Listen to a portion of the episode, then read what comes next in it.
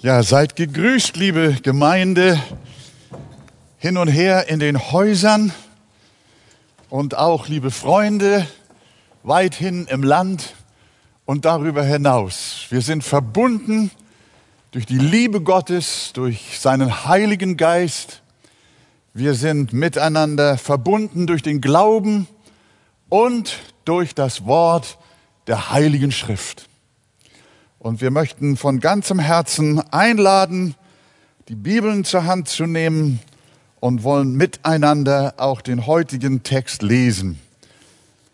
Das alles tun wir in großer Dankbarkeit unserem Gott gegenüber, der uns in diesen Tagen besonders lehrt, wie abhängig wir sind von ihm.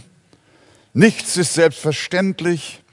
Wir Menschen haben nichts in der Hand. Umso mehr sind wir dankbar für all die Menschen, die auch helfen, dass unser Land, unser Volk und die Völker dieser Erde durch diese Krise kommen. Und wir beten von Herzen für alle, die sich bemühen, Hilfe zu leisten. Gott möge sie alle segnen und insbesondere seine Gemeinde auf dem ganzen Erdenrund.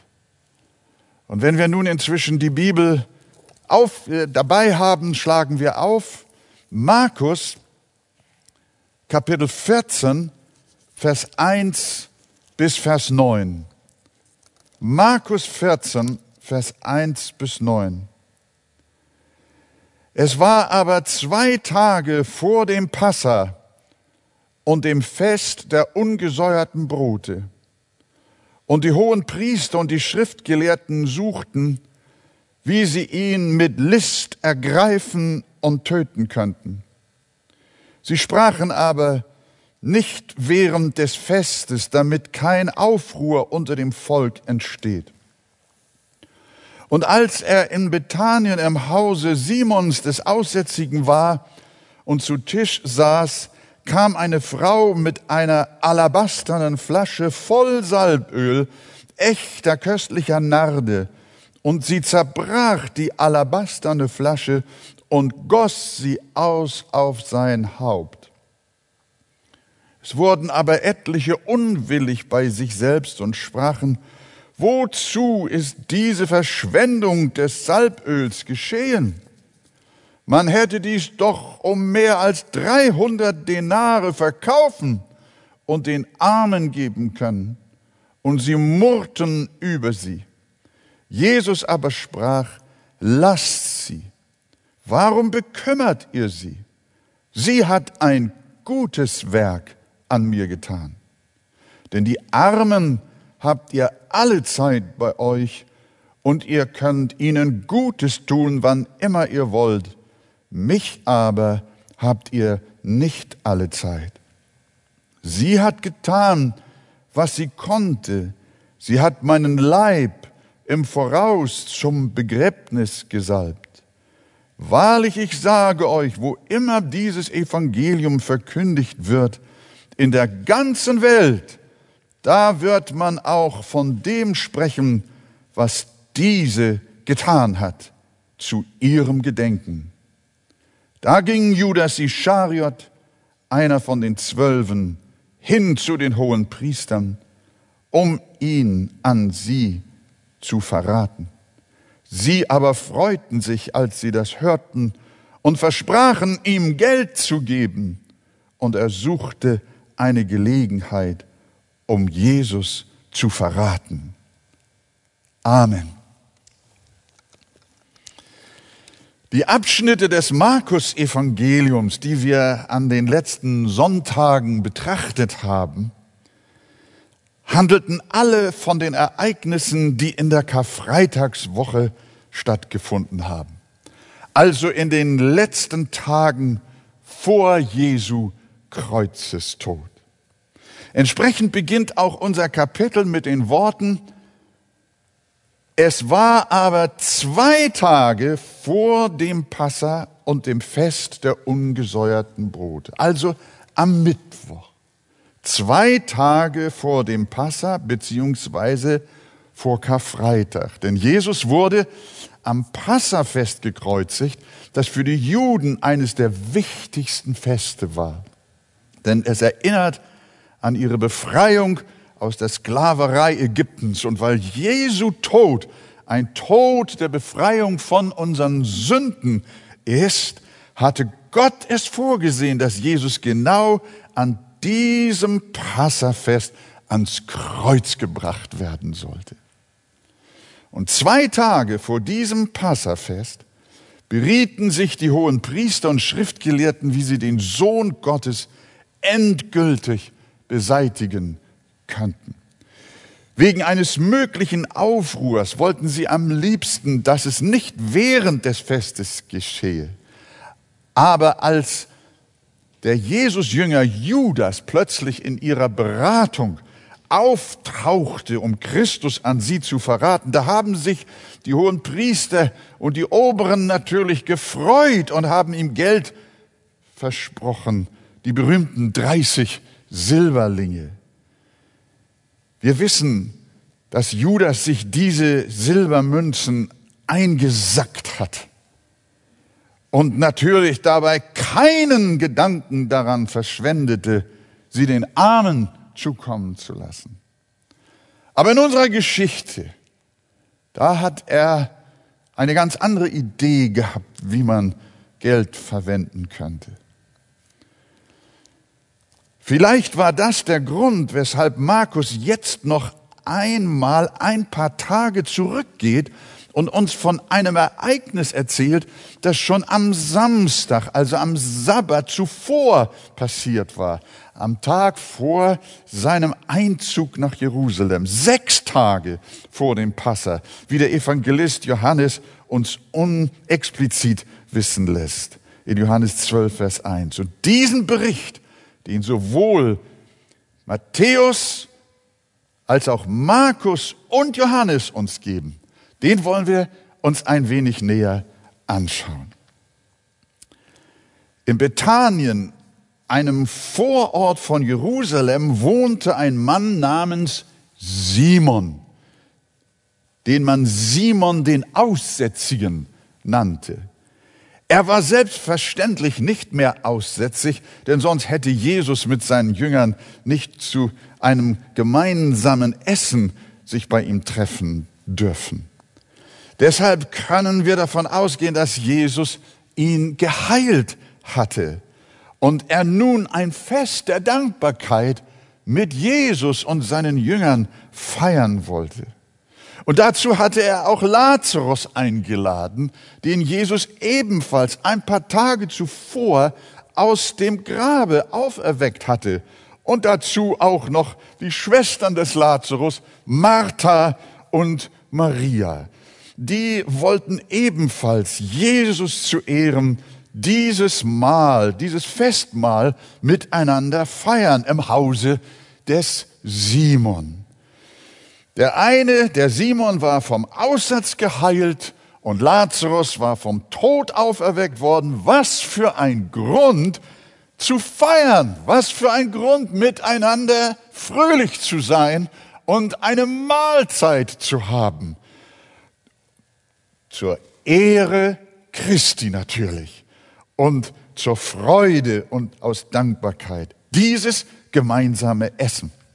Das war also der Anlass der Zusammenkunft im Hause des Simon.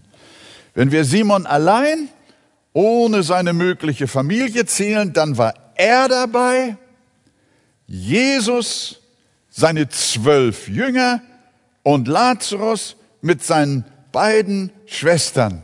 Haben wir mitgezählt, wie viel?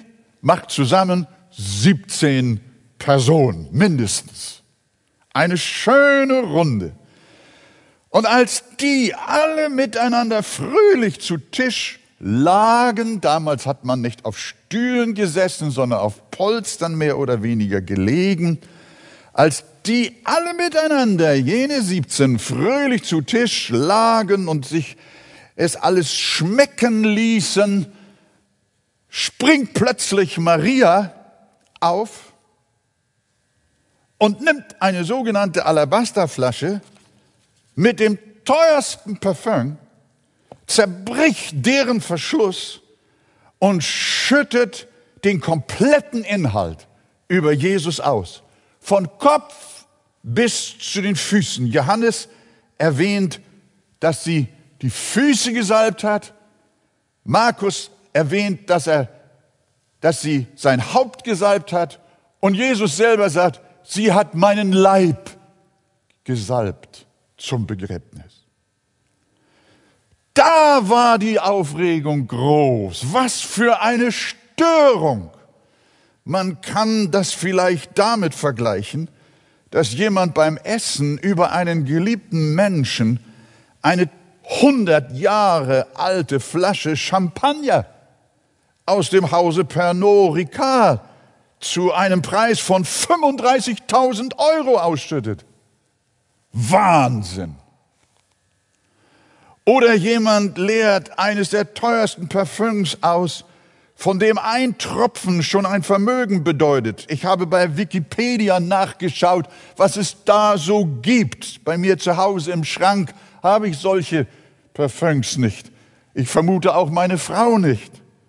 Aber bei Wikipedia konnte ich lesen, dass es da zum Beispiel ein Fläschchen Cliff Christian Number One von der Sorte Imperial Majestic Edition gibt. Zum Preis von 200.000 Euro. Wahnsinn. Stell dir solche Situationen vor. Was hättest du gesagt, wenn man sowas plötzlich mal ebenso über einen Menschen ausschüttet? übergeschnappt. Verschwendung. Ich glaube, das Fest war wirklich gestört in diesem Moment. Das Alabasterfläschchen der Maria, man kann nachrechnen, was das wert gewesen ist. Es war ein äußerst kostbares und seltenes Duftöl mit einem Wert, wie unser Text gesagt hat, von 300 Denaren. Das entspricht in etwa einem Jahresverdienst. Na, was verdient man so als normaler Beschäftigter? Sagen wir vielleicht 35.000 Euro. Unglaublich. Ein Jahresgehalt schüttet die Maria unabgesprochen, heimlich mitgebracht, plötzlich über Christus aus. Das muss ein Erbstück gewesen sein, eine Art Geldanlage ihrer Eltern oder Großeltern. Und als einfache Frau hätte sie dieses Vermögen ihrer Familie doch erhalten müssen. Aber sie vergab es innerhalb einer Sekunde, indem sie es komplett über den Leib Christi ausschüttete. Der Ärger war vorprogrammiert. Nicht nur Judas, sondern alle Jünger kritisierten sie in Vers 5. Man hätte dies doch um mehr als 300 Denare verkaufen und den Armen geben können. Und sie murrten über die Maria. Aber das Geld war weg. Einfach so. Und was hat Jesus dazu gesagt? Wenn ich nicht wüsste, was da geschrieben steht, hätte ich vermutet, dass Jesus außer Maria, das war doch des Guten zu viel. Das hätte nicht nötig getan. Du musst auch ein bisschen nachdenken, wenn du mich ehren willst. Hat Jesus so gesprochen? Nein. Er sagt nicht, Maria, was hast du da gemacht? Er sagt, während das ganze Haus von dem Duft dieses unglaublichen Salböls erfüllt war, oh, eine Art Aroma. Der Ärger der Männer. Jesus sagt, lasst sie. Warum bekümmert ihr sie? Sie hat ein gutes Werk an mir getan. Was meinte Jesus damit? Was war gut an dieser Verschwendung? Maria hatte, und da kommen wir jetzt zu dem eigentlichen Punkt dieser ganzen Geschichte. Maria hatte ein ganz besonderes Verhältnis zu Christus. Eine tiefe geistliche Beziehung. Das kam nicht erst dadurch zustande, dass Jesus ihren Bruder aus dem Grab wieder auferweckt hatte. Natürlich hat das auch ihr Herz bewegt und hat Freude, überschwängliche Freude und Dankbarkeit in ihr hervorgerufen. Aber sie hatte auch sonst eine starke Neigung zu Christus, ihrem Herrn und Meister, dem Lehrer ihres Glaubens. Wir erinnern uns, als Jesus einmal im Hause von Maria und Martha war, da machte sich Martha viel mit der Bewertung zu schaffen. Während wir von Maria lesen, sie setzte sich zu Jesu Füßen und hörte seinem Wort zu. Sie liebte es also, zu hören, was Jesus sagt. Es gibt gläubige Menschen, die bemühen sich sehr um christliche Nächstenliebe. Sie sind in Kirche und Gemeinde unglaublich aktiv. Und in der Tat, sie sind ein Vorbild darin. Und wir alle sollten darin gewiss noch wachsen.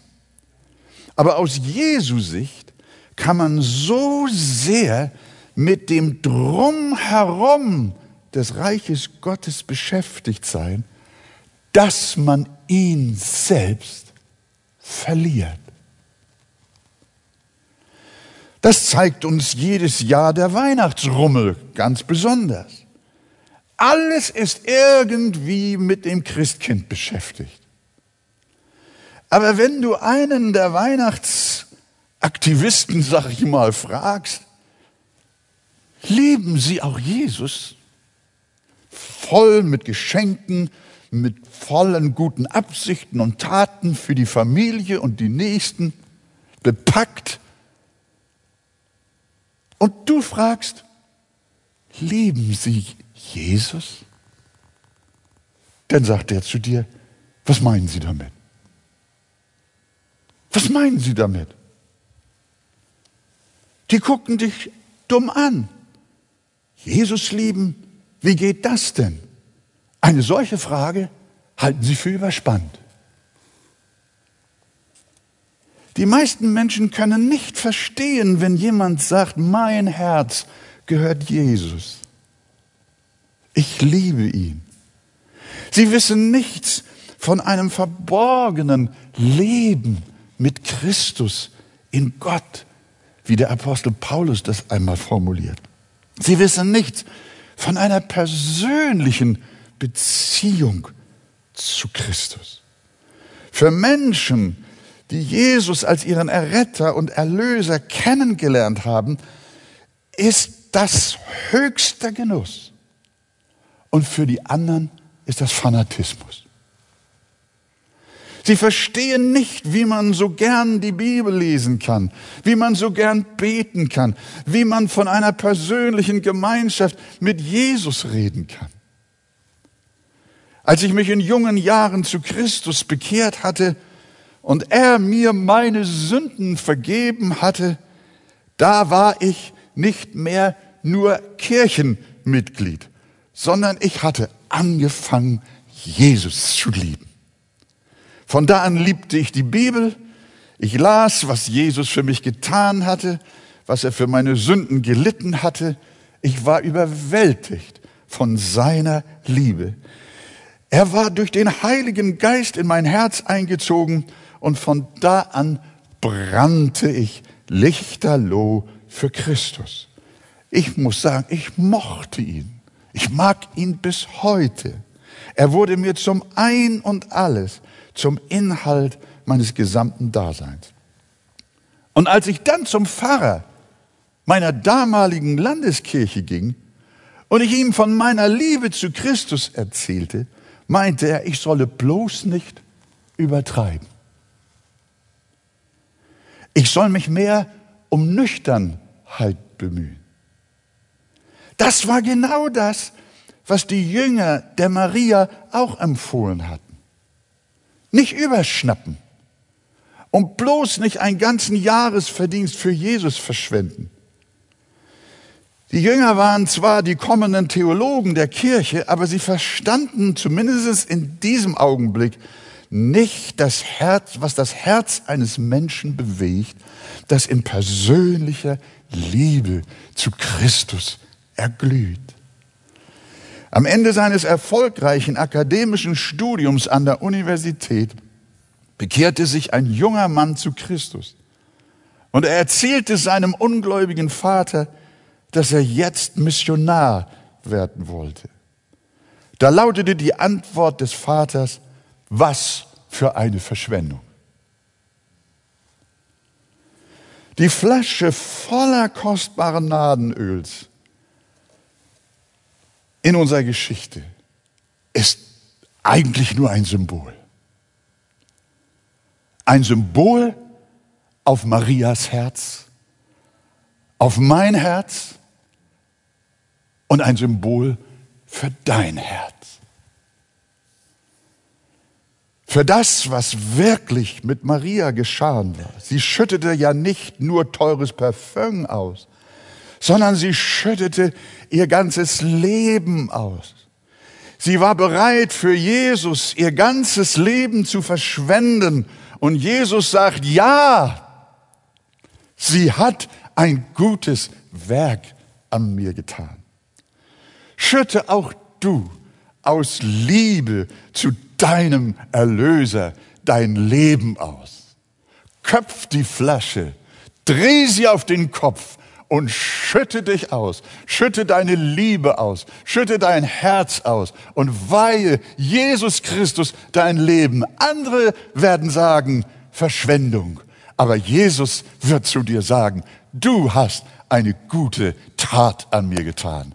Gott möge dich und mich und uns alle weit und breit hin segnen. Das Volk Gottes lebt ein hingegebenes, gottgeweihtes Leben, weil jeder Christ eine persönliche Beziehung zu Jesus hat und ihn von Herzen liebt. Gelobt sei der Name des Herrn. Amen.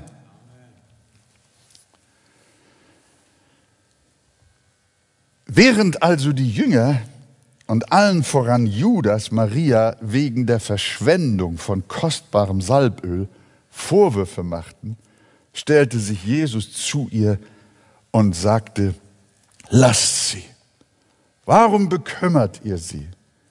Sie hat ein gutes Werk an mir getan. Damit meinte er, wie wir gesehen haben, ihre Herzensliebe zu ihm. Jesus will keine frommen, arbeitswilligen Sklaven, die nach den Buchstaben alles abarbeiten, sondern Jesus möchte Kinder, die ihn lieben. Und deshalb ergänzt er, denn die Armen habt ihr alle Zeit bei euch und ihr könnt ihnen Gutes tun, wann immer ihr wollt. Mich aber habt ihr nicht alle Zeit. Der Herr Jesus ist also ganz damit einverstanden, dass die Jünger den Armen helfen wollen. Aber Christsein erschöpft sich nicht in der Nächstenliebe. Heutzutage wird Nächstenliebe gern als das gesehen, was den christlichen Glauben ausmachen würde. Das ist aber nicht richtig. Um Nächstenliebe zu üben, um Flüchtlingen zu helfen, um sich für sozial Schwache einzusetzen, um Corona-Kranken beizustehen, muss ich nicht Christ sein. Und an dieser Stelle möchte ich allen denen auch von Herzen danken, die als Nichtchristen ebenso wie Christen Gutes tun. und die unterwegs sind und helfen. Nächstenliebe ist nicht der Kern von christlichem Glauben. Der Kern des christlichen Glaubens ist Liebe zu Gott. Darum heißt es, hören wir, was Jesus sagt, Markus 12, Vers 30, du sollst den Herrn, deinen Gott lieben mit deinem ganzen Herzen und mit deiner ganzen Seele und mit deinem ganzen Denken und mit deiner ganzen Kraft. Das ist das erste Gebot. Damit fängt christlicher Glaube an. Das erste Gebot. Du sollst den Herrn, deinen Gott, lieben.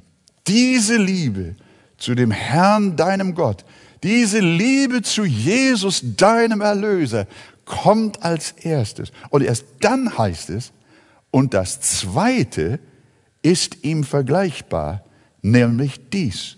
Du sollst deinen Nächsten lieben wie dich selbst. Nummer eins, Liebe zu Gott. Nummer zwei, Liebe zum Nächsten. Und damit ist klar, woher sich christliche Nächstenliebe speist. Aus der Liebesbeziehung deines Herzens als Christ zu Gott und deinem Vater im Himmel. Wenn wir ihn lieben, dann fließt daraus ganz natürlich auch die Liebe zu den Armen. Aber es beginnt mit meiner Hingabe zum Herrn.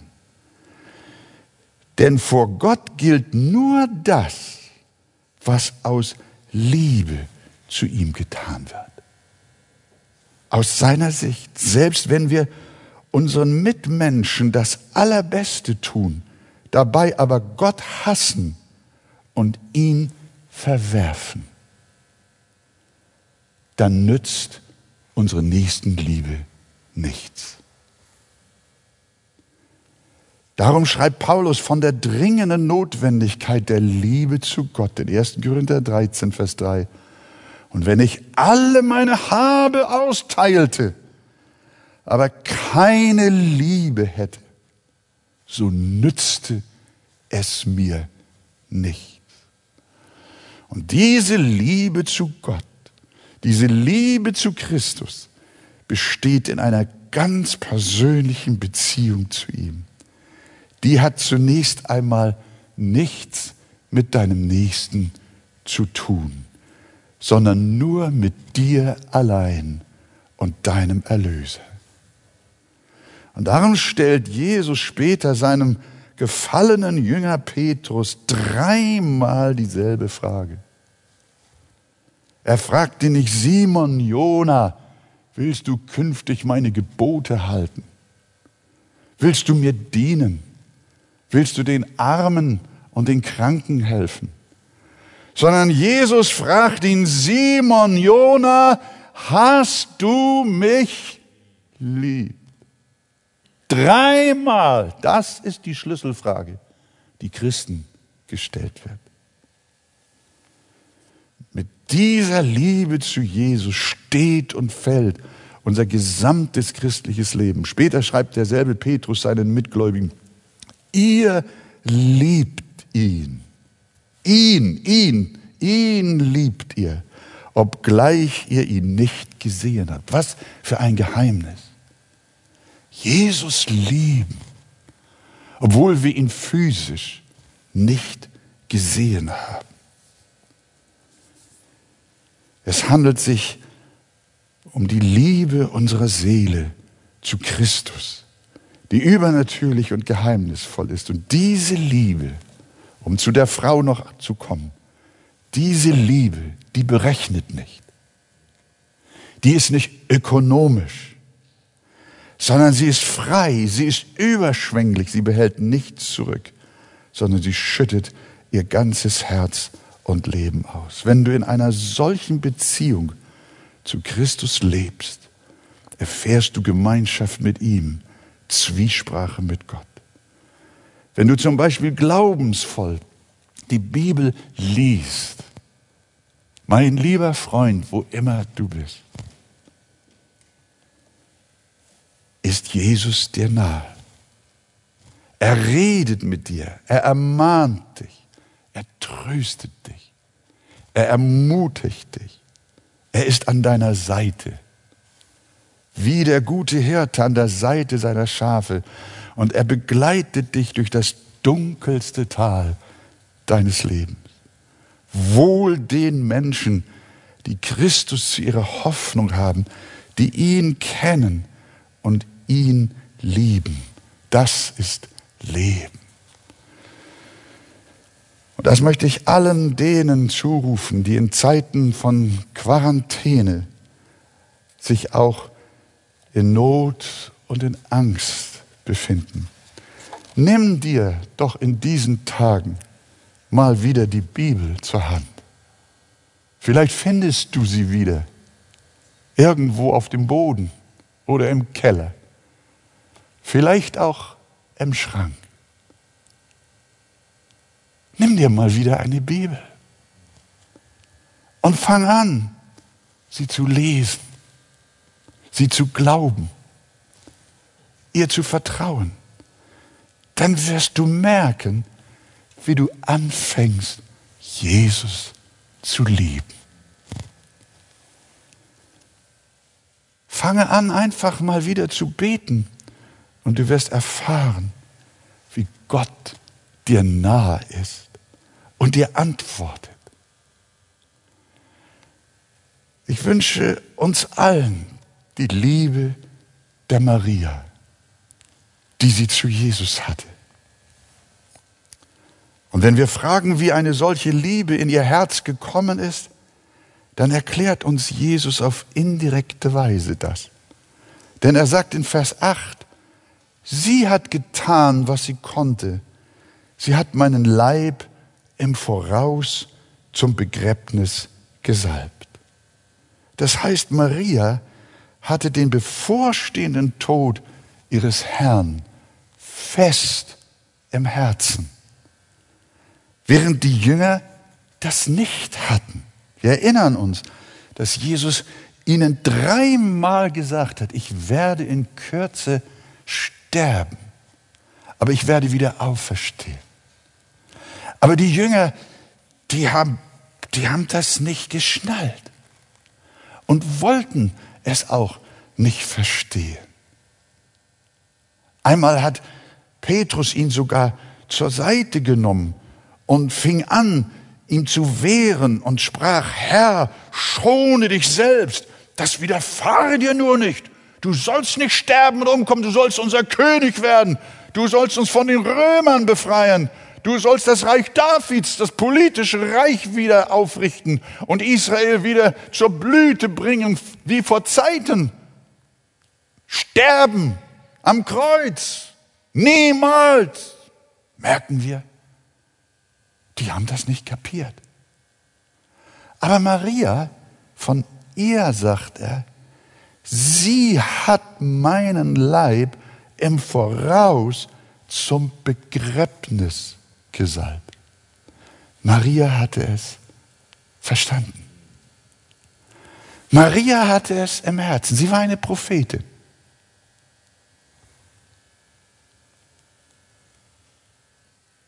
Sie liebte es, zu den Füßen Jesu zu sitzen und auf seine Worte zu hören. Und sie glaubte. Während die Jünger nicht begriffen hatten, bereitete sie ihrem Herrn eine Voraussalbung für seinen angekündigten Tod. Sie hat verstanden, dass sie nicht mehr an seinen Leib herankommen wird, wenn er verstorben sein wird, weil er ja in den Händen seiner Feinde ist. Und als sie hörte mit den anderen Frauen, wo sein Grab ist, ging sie früh am Morgen hin, um vielleicht dann doch noch eine ordnungsgemäße Salbung des Leichnams Christi vornehmen zu können. Aber wir wissen, der Leichnam war nicht mehr da. Der Engel sagte, er ist nicht hier. Christus ist nicht hier, denn er ist auferstanden, wie er gesagt hat. Kommt her, seht den Ort, wo er gelegen hat. Da hat Maria wahrscheinlich gedacht, wie gut, dass ich ihn vor neun Tagen muss es dann gewesen sein, in Bethanien, im Hause des Simon, des Aussätzigen, dass ich da schon getan habe. An ihm, was ich später nicht mehr tun konnte.